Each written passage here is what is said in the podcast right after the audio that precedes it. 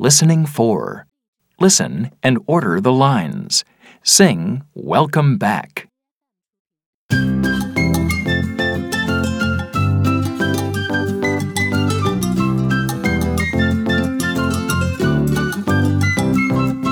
You're back from your break in the sun.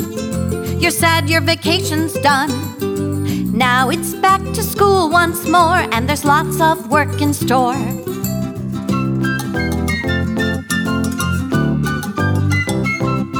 You had a good time by the sea with your friends and your family.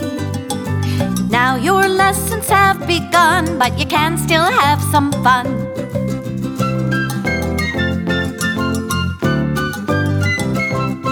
You visited people you knew.